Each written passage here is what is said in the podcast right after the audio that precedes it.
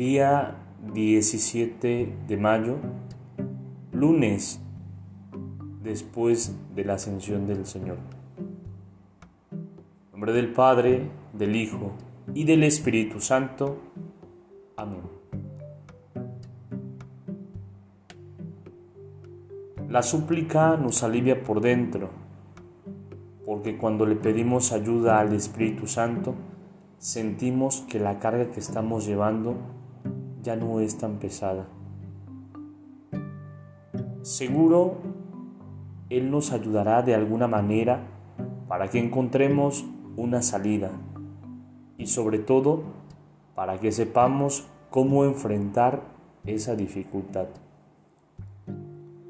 El Espíritu Santo es como un maestro interior, como un médico del alma, como un especialista en masajes interiores que sabe poner las cosas en su lugar. Así, las dificultades no te enferman, no te derriban, no te lastiman tanto, porque Él derrama una fuerza, un perfume, un bálsamo que te alivia en medio de los problemas. Por eso, nada mejor que pedirle ayuda al Espíritu Santo. La misma Biblia nos dice que tenemos que suplicar y pedir ayuda. Dice el Salmo 55 en el verso 23, Confía tu suerte al Señor y Él te sostendrá. Filipenses en el capítulo 4 en el verso 6 nos dice, No se angustien por nada y en cualquier circunstancia recurran a la oración y a la súplica.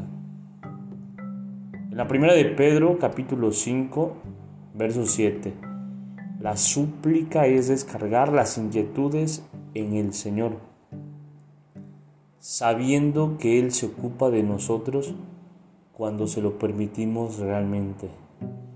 En Santiago 5:13, si alguien está afligido, que ore.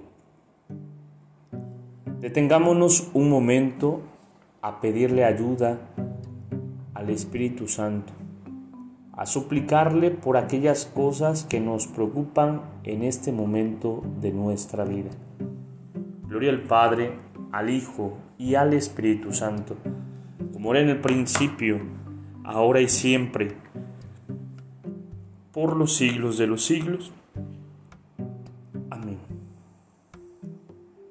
Iluminados por el Espíritu Santo, queridos hermanos, podamos afrontar todas esas circunstancias difíciles que se nos van presentando en este caminar. Espíritu Santo, fuente de luz, ilumínanos.